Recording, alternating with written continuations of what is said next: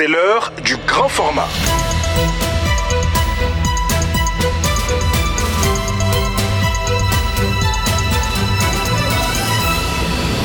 Mam Radio.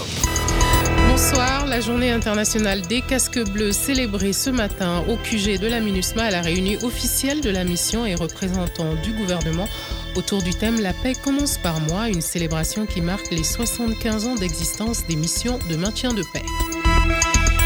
Ouverture d'un atelier de validation sur les dynamiques d'intégration du genre au processus électoral et réformes institutionnelles. Nous en parlons dans un instant. Et le grand reportage de la rédaction nous amène à la découverte de la huitième rotation du contingent guinéen Gangan 8 basé à Kidal. Leur mission principale, sécuriser le camp et les populations civiles. Voilà pour les titres à la mise en onde Cassim Koné. Disais, la paix commence avec moi. C'est le thème du 75e anniversaire de la Journée internationale des casques bleus.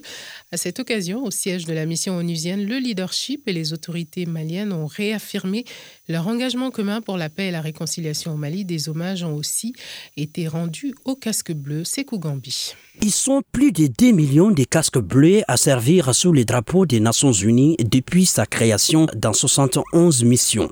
Aujourd'hui, plus de 87 000 soldats de la paix originaires de 125 pays sont engagés pour restaurer la paix, améliorer et transformer des vies dans le monde. Ici au Mali, le représentant spécial du secrétaire général des Nations Unies et chef de la MINUSMA, El Gassim estime que la restauration de la paix est une responsabilité individuelle. La paix commence avec moi et je crois que c'est un message qui a une double signification. D'abord la responsabilité individuelle qui incombe à chacun, chacune d'entre nous pour euh, faire de la paix une réalité, pour contribuer à la paix dans nos communautés, dans nos lieux de travail, euh, dans nos familles, euh, contribuer à la paix par nos gestes, par la compassion que nous montrons, mais c'est également un message qui met l'accent sur le caractère collectif des efforts qui doivent être déployés pour que la paix devienne une réalité. De son côté, les secrétaire général du ministère des Affaires étrangères rassure que le gouvernement malien assumera sa responsabilité dans le cadre de la protection de l'amunissement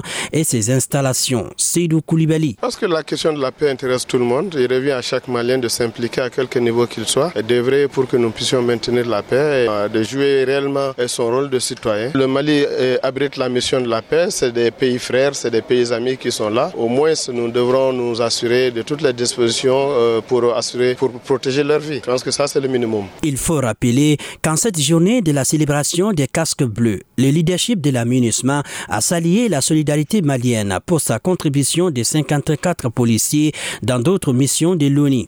Un hommage particulier a également été rendu à 190 casques bleus qui ont donné leur vie pour la paix au Mali. Sekou Gambi, Mikado FM. À Tombouctou, la journée internationale des casques bleus est l'occasion de parler des actions civilo-militaires des œuvres réalisées par la composante militaire au profit de la population afin d'aider à améliorer leurs conditions de vie. Comment ces actions sont-elles perçues par les communautés? Quel impact? Reportage de Karim Traoré. Des soins de santé gratuits à la réalisation d'équipements hydrauliques, en passant par la réhabilitation d'écoles, la force de la MINUSMA apporte aux populations civiles un appui varié. Le commandant du secteur ouest de la MINUSMA explique l'objectif de ces œuvres. Général de brigade Joël Bivanlo. Nous essayons de voir comment il faut appuyer la population. Ce que nous faisons, c'est pour l'acceptation de la composante militaire sur le terrain et montrer que les militaires sont là pour identifier certains besoins des populations de manière à ce que nous puissions avoir l'accompagnement nécessaire. Exécuter en fonction des besoins exprimés par les autorités locales ou les communautés elles-mêmes, les actions civilo-militaires sont avant tout un soutien conjoncturel. Dans le cercle de Tombouctou par exemple, les localités de Ber et Djegelia ont été dotées d'adduction d'eau sommaire afin d'atténuer les difficultés d'accès à l'eau. Des réalisations vitales selon Yeya Konta, le maire de la commune rurale d'Alafia. Je suis témoin privilégié au niveau de l'hydraulique, au niveau de l'éducation, au niveau de la santé. Nous avons senti un réel changement. L'addition d'eau sommaire de Djegelia est réalisée à hauteur de souhait. Ce point d'eau a apporté vraiment un changement notoire pour la communauté. À Nyafunke comme à Tombouctou, des écoles ont été clôturées avec l'appui des actions civilo-militaires, offrant ainsi un cadre de travail sécurisé aux apprenants et aux enseignants. Baba Maïga, directeur adjoint du centre d'animation pédagogique de Tombouctou. On ne peut pas parler d'école lorsque l'école n'est pas clôturée. Le fait que l'école soit clôturée, cela veut dire que les enfants sont en sécurité et les enfants vont bien étudier. Même si elle touche plusieurs domaines, les actions civilo-militaires ne se substituent pas aux actions humanitaires. Karim Traoré, Tombouctou pour Mikado FM. Cela fait cinq ans que le Malien Mamoutou Balo, volontaire des Nations Unies, natif de Markala, travaille à la mission des Nations Unies au Soudan du Sud comme technicien des émetteurs. Auparavant, il travaillait au compte de Mikado FM au Mali à l'occasion de la Journée internationale des casques bleus. Il exprime son vœu de voir la paix et la justice dans le monde. On écoute Mamoutou Balo au, micro de nos confrères de Radio Mireille. À mon avis, ceux qui sont en train de passer ces campagnes de désinformation, c'est des gens qui sont à la recherche de visibilité. Donc, euh, ils sont là, ils veulent euh, tout simplement faire quelque chose, détourner l'opinion de, des gens qui les surveillent. Donc, euh, à mon avis, ça s'est limité à ça. Et ces campagnes de désinformation, je ne suis pas sûr qu'ils vont porter fruit ou encore qu'ils ont une influence par rapport à la mission des Nations Unies. Moi, je ne pense pas. Ça, c'est mon avis. Selon vous, de quelle façon commence la paix? À mon avis, la paix commence par le dialogue. La paix commence par le dialogue et ensuite euh, euh, la justice. Ça, ce sont les deux éléments clés pour la paix. Sans, sans dialogue, vous ne pourrez jamais vous comprendre. Et sans justice, donc euh, ceux qui ont subi des torts ne vont jamais oublier et ça va être difficile d'avoir la paix. Avec ces deux éléments, c'est sûr qu'on peut avoir la paix. Ségou abrite depuis ce matin un atelier de validation des dynamiques d'intégration de la dimension genre dans le processus électoral et les réformes politiques et institutionnelles. Objectif rehausser le niveau d'implication de celles qui occupent plus de 50% de la population aux futures échéances électorales. Précision avec Tunkara Sophie Souko, directrice nationale de la promotion de la femme au micro de Sori Ibrahim Maïga. On est en train ici, dans cet atelier, de travailler pour rehausser la participation des femmes aux élections à venir. Donc c'est d'une importance capitale pour nous. Alors on sait hein, les blocages d'ordre politique, culturel euh, concernant l'émancipation des femmes euh, sur la scène politique. Euh, Qu'est-ce qui fait qu'on peine à lever ces obstacles? Ces obstacles sont liés à certaines choses. Et le changement de comportement, c'est très difficile. C'est ça seulement. Sinon, quand il s'agit de rehausser peut-être le niveau de scolarisation des femmes. L'éducation travaille beaucoup euh, par rapport à la scolarisation de la petite fille. Il y a même une politique de scolarisation des filles. Il y a une cellule euh, mise en place par rapport à tout ça. Mais euh, du point de vue pesanteur socioculturel, c'est un peu difficile quand à la participation même de la femme aux élections. C'est lié à la famille, c'est lié à la famille du mari, c'est lié à l'environnement tout court. Donc vraiment, c'est un peu difficile. On parle sport avec la Coupe du Monde Junior 2023, place au huitième de finale avec trois sélections africaines. Ben Junior Cambéry. La Tunisie s'est qualifiée de justesse en se classant meilleur troisième de toutes les poules malgré sa défaite 1 à 0 face à l'Uruguay. Les Tunisiens dévancent à la différence de but la France et le Japon qui sont du coup éliminés de la compétition. Les Aiglons affronteront le Brésil en huitième de finale. De son côté, la Gambie, déjà qualifiée, a terminé en tête du groupe F en partageant les points avec son dauphin, la Corée du Sud. Les Scorpions n'ont pas été loin d'enchaîner une troisième victoire consécutive, mais ils ont péché dans le dernier geste car ils se sont heurtés à un bon gardien de but. Un résultat frustrant, mais sans conséquence pour les finalistes de la dernière Cannes U20 qui défieront l'Uruguay en huitième de finale. C'est donc un 3 sur 4 pour l'Afrique au terme de la phase des groupes. Le vainqueur de la dernière Cannes, le Sénégal, ayant été le seul éliminé du premier tour. Voici donc le programme des sélections africaines en huitième de finale. Brésil-Tunisie se jouera le mercredi à 17h30. Le même jour, on jouera Argentine-Nigeria à 21h et Gambie-Uruguay se jouera le jeudi 1er juin à 19h30. Hors de chez nous, en Turquie, Recep Tayyip Erdogan conserve les rênes du pouvoir. Le président sortant a recueilli 52,1% des suffrages contre 47,9% pour son adversaire après un décompte à près de 99% des voix selon l'agence officielle turque Anadolu. Élu pour un mandat de 5 ans, le président Erdogan a appelé La Turquie à l'unité et la solidarité. Tout de suite, le grand reportage de la rédaction.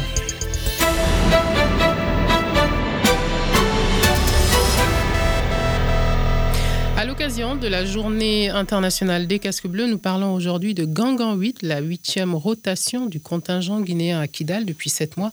Sa mission principale est d'assurer la sécurisation du camp et le personnel civil, mais aussi les populations civiles de Kidal. C'est le bataillon guinéen qui assure la conduite des convois de ravitaillement de la MINUSMA. La correspondance de Moussa Kamara. Il est 11h10 minutes ce matin à la base du bataillon guinéen de Kidal. Le mercure affiche 43 degrés. L'air est au dernier réglage avant la sortie de la section chargée d'accueillir l'escorte convoi en provenance d'Anefis. Placée sous les ordres du lieutenant François Moussa Ifono, cette mission doit se rendre à la vallée de domination située à 15 km à l'ouest de la ville. Nous avons pour mission pour la vallée de domination. La vallée de domination qui est un lieu hostile oppose IED et à des attaques. Vous avez compris? Où est les gars? Où? Est les gars?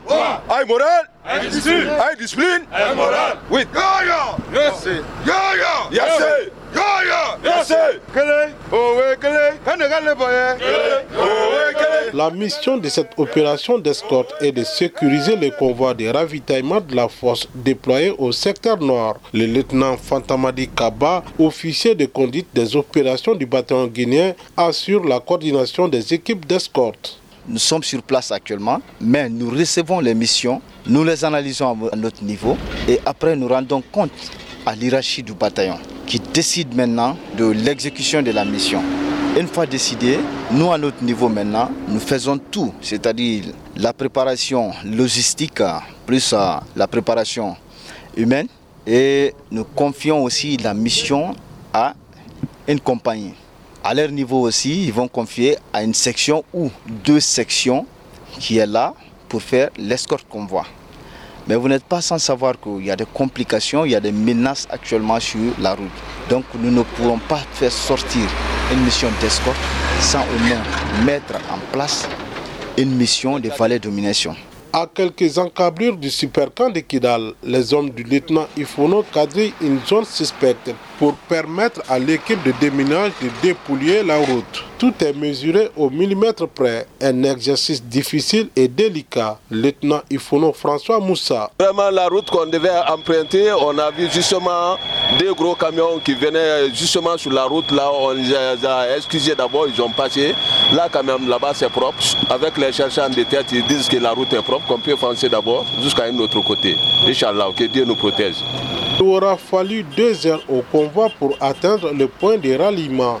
Un cordon sécuritaire est mis en place. Lieutenant Ifono. Maintenant, les dispositifs sont déjà mis. Je suis au beau milieu de la vallée de domination. Il y a les chercheurs de terre qui sont partis fermer la sortie de la canalisation. Et à partir d'ici, la, vallée est déjà prise et nous serons en contact avec notre CO, Gimbat, avec aussi l'escorte convoi. Je tiendrai à les informer tout de suite et on attend leur passage maintenant. Après trois jours de trajet aller-retour, Kidal Anefis, le convoi de ravitaillement du secteur nord avec à sa tête le lieutenant Tchano Diallo arrive sans difficulté. Bon, le trajet a un peu été rude par moment, mais on n'a pas eu vraiment de difficultés cette fois-ci. Hein. Ça s'est bien passé dans l'ensemble. Alors, mais vous escortez combien de véhicules aujourd'hui? Euh, Bon, aujourd'hui, bon, la mission consistait à faire jonction avec le convoi sri-lankais pour récupérer du matériel appartenant au Tchadresbat. Donc nous avons des véhicules civils plus des véhicules militaires. Donc 9 véhicules civils et 4 véhicules de combat. La mission d'escorte de ravitaillement du bataillon guinéen de la MINUSMA Kidal est rentrée sans incident majeur grâce à l'engagement et la détermination de ces hommes. Kidal, Moussa Kamara pour Mikado FM.